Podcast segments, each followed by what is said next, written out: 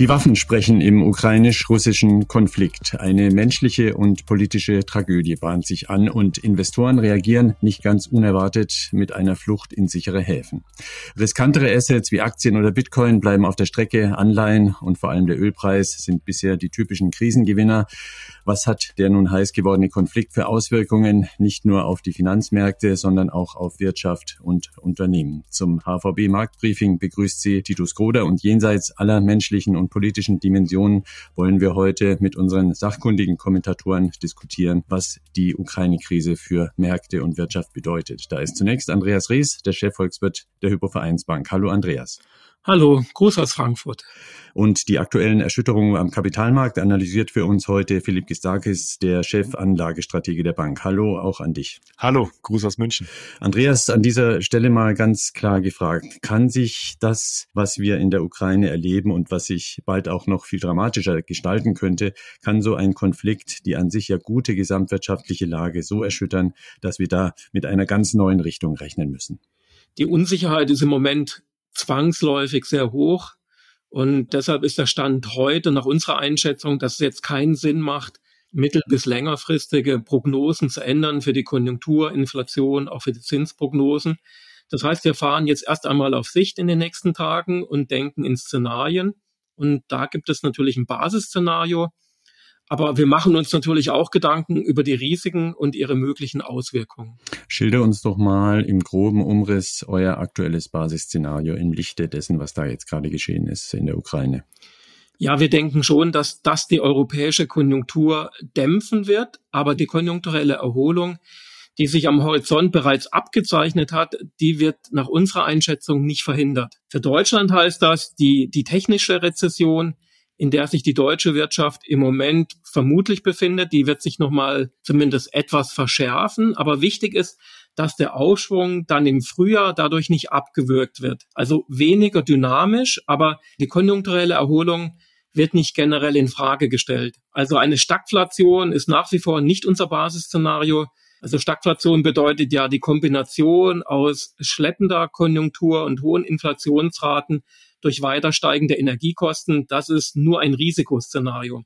Denn zuletzt waren die deutschen und europäischen Unternehmen deutlich optimistischer für das Frühjahr, insbesondere die Dienstleister, weil die Infektionsraten wieder rückläufig waren in Europa. Und auch die Industrieunternehmen waren zuletzt doch anhaltend optimistisch. Gleichzeitig ist es natürlich so, dass die Umfragen vor dem Angriff Russlands auf die Ukraine durchgeführt worden sind. Und es kann jetzt im März wenn die Unternehmen wieder befragt werden, natürlich einen kräftigen Dämpfer geben. Wir haben einmal die hohe Unsicherheit, wie es weitergeht. Das ist Gift für die Unternehmen, beziehungsweise für die Unternehmensumfragen. Und dann kommen natürlich auch noch die höheren Öl- und Gaspreise dazu. Aber insgesamt wackelt die Erholung nicht.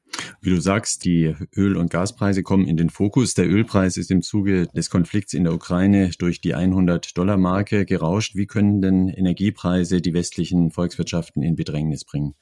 Ja, Russland ist der drittgrößte Ölproduzent weltweit und der zweitgrößte Gaslieferant. Und besonders der Anteil der Gaslieferungen in die Europäische Union ist sehr hoch mit rund 40 Prozent. Und die gestiegenen Kosten, die gestiegenen Preise, das belastet die Kaufkraft von den Unternehmen und von den Verbrauchern, nachdem die Preise ja vorher schon sehr stark angestiegen sind.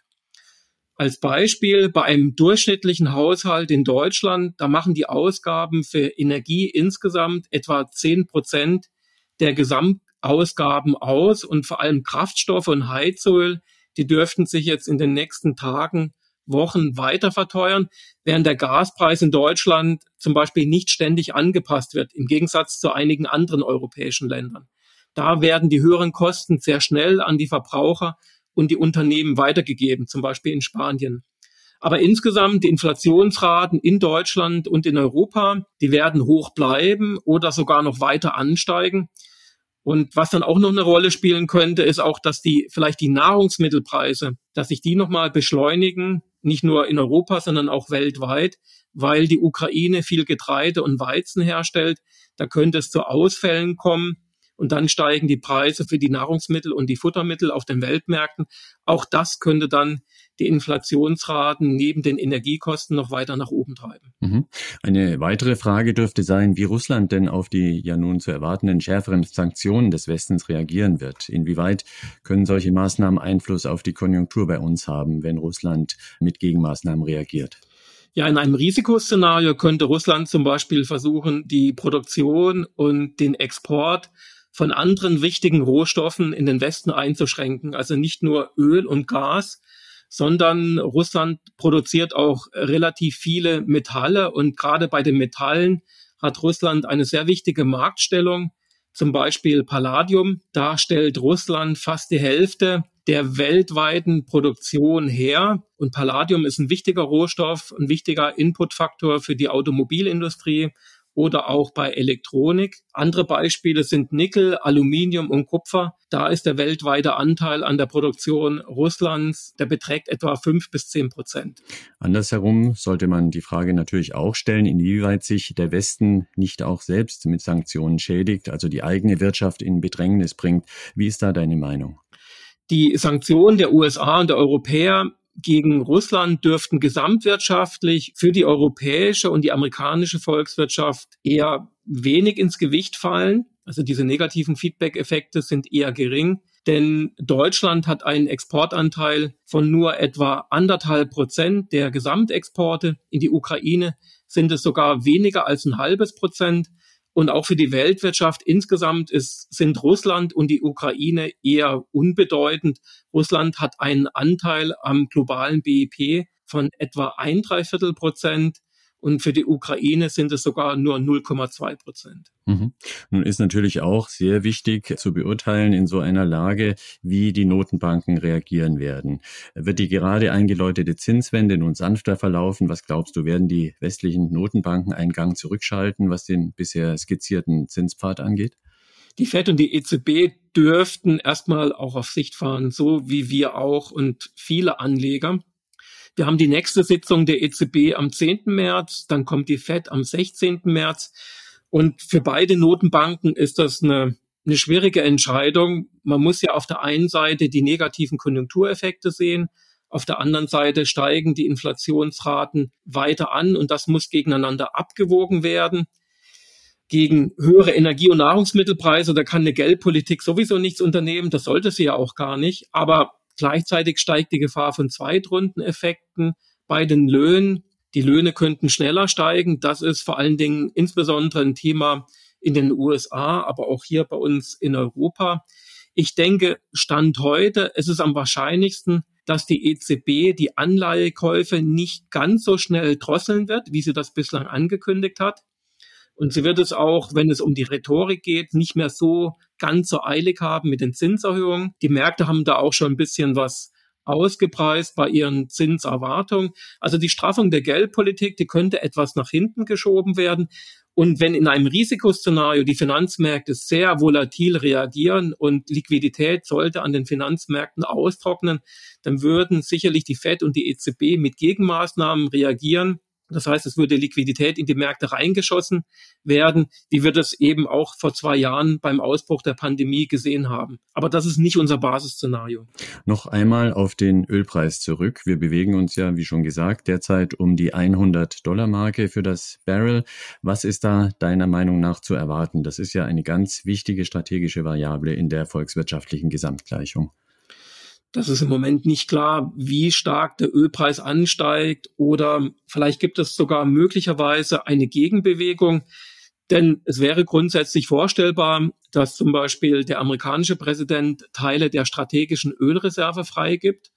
Und das könnte den Ölmarkt beruhigen. Nach unserer Einschätzung wäre das eher ein kurzfristiger Effekt, aber wäre natürlich möglich. Die Amerikaner könnten auch versuchen, mehr Shellöl zu fordern.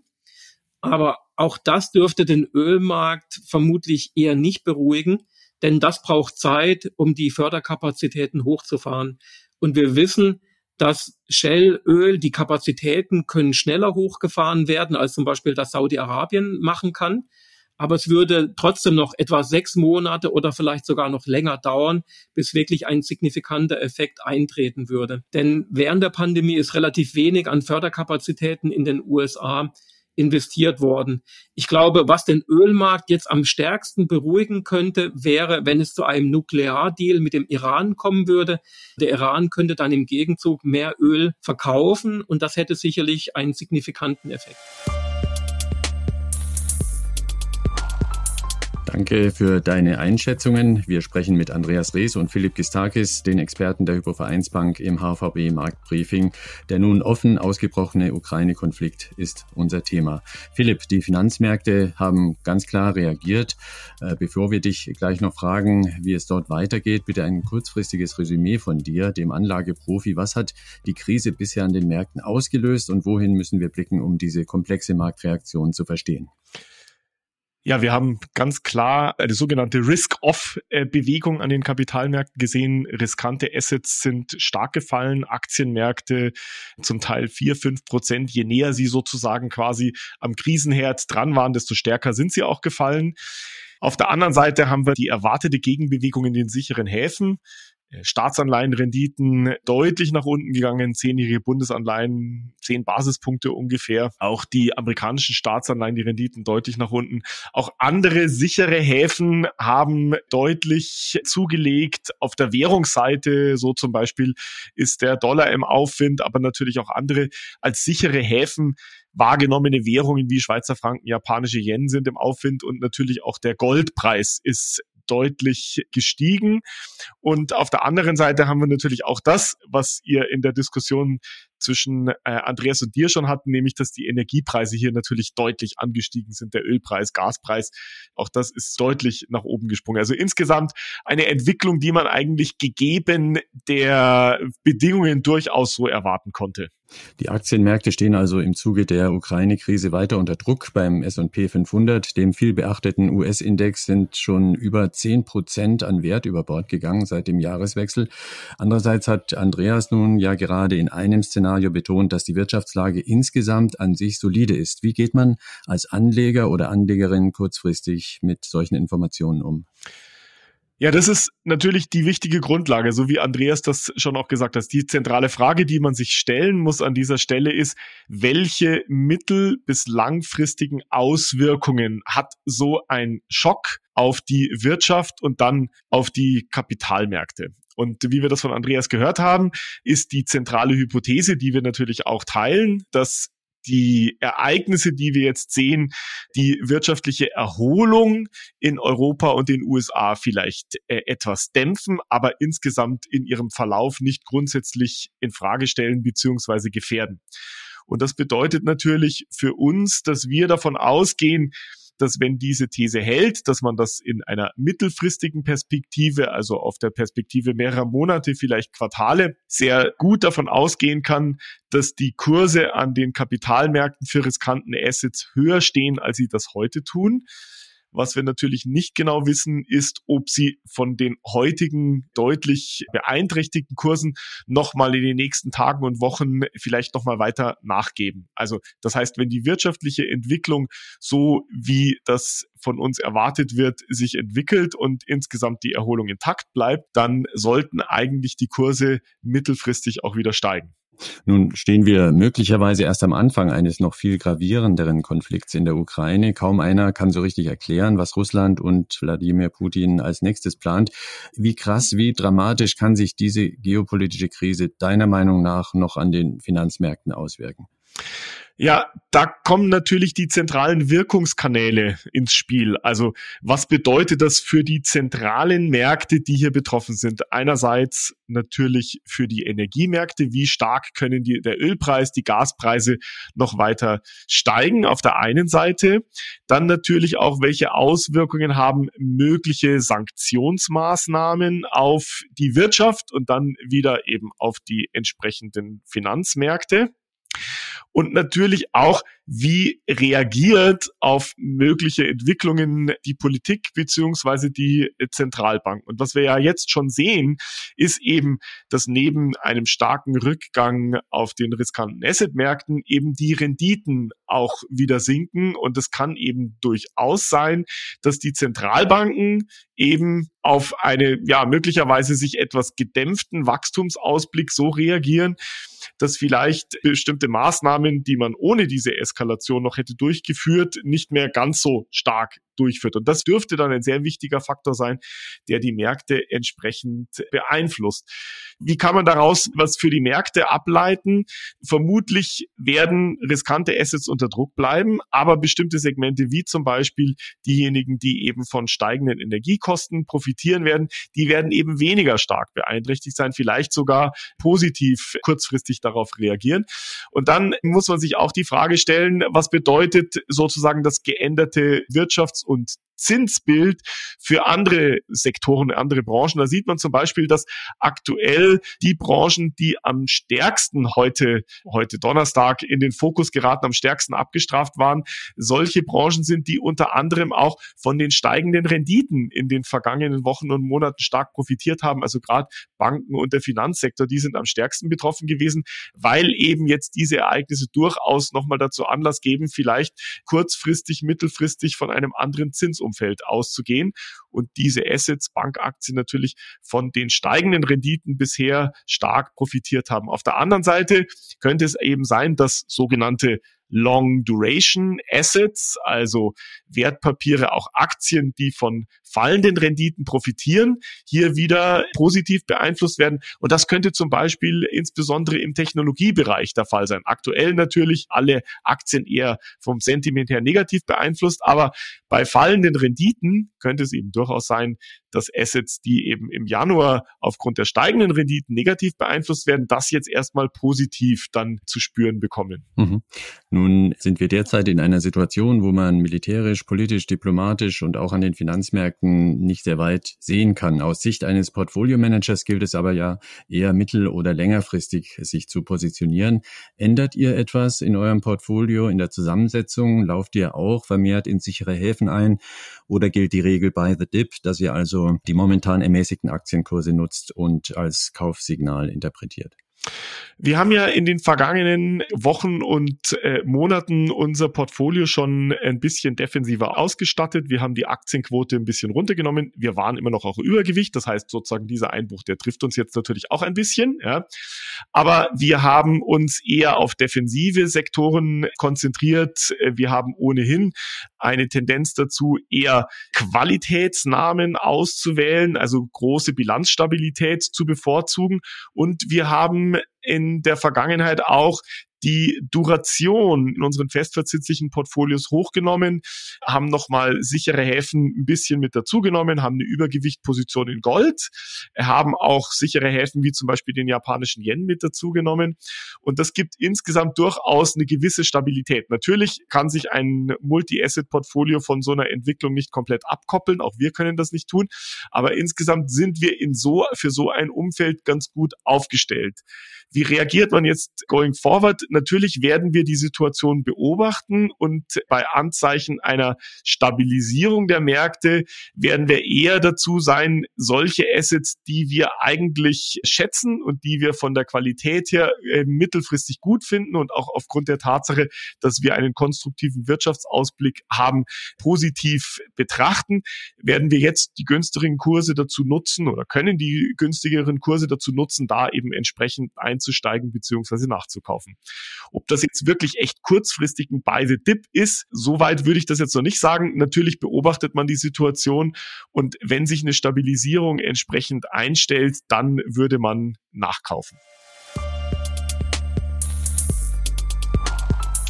Kommen wir abschließend noch zum kurzfristigen Ausblick in dieser außergewöhnlichen geopolitischen Situation. Worauf ist zu achten in den nächsten zwei Wochen? Philipp, die Finanzmärkte, was ist da aus deiner Sicht zu erwarten? Ja, zunächst mal wird sehr viel natürlich davon abhängen, wie die sicherheitspolitische Situation sich entsprechend entwickelt und wie natürlich auch der Westen mit Sanktionsmaßnahmen und dann möglicherweise auch mit Gegenmaßnahmen reagiert wird.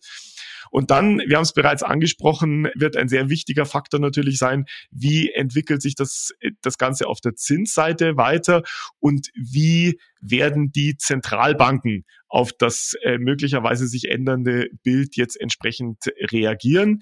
Ähm, der Wirkungskanal insbesondere auf der Renditeseite auf die Aktienmärkte ist, glaube ich, nicht zu unterschätzen. Sollten hier Signale kommen, dass die Zentralbanken die veränderte Situation in ihre Perspektive mit berücksichtigen, so könnte das durchaus für Stabilität auch bei den riskanten Assets sorgen. Danke an euch beide. Andreas Rees und Philipp Gistakis waren das mit aktuellen Einschätzungen zum Ukraine-Konflikt. In den Shownotes zum Podcast auf der Webseite hvb.de finden Sie eine Fokusanalyse zum Thema. Und noch ein Hinweis, dieser Podcast wurde zum Nachrichtenstand am Donnerstagmittag, dem 24. Februar 2022 aufgenommen. Anregungen zum Podcast wie immer gerne unter markt-briefing finanzmärkte.de. Die nächste Episode gibt's am 14. März, wenn wir wieder Wirtschaft und Finanzmärkte für Sie unter die Lupe nehmen. Ich bin Titus Gruder, machen Sie es gut, bis zum nächsten Mal.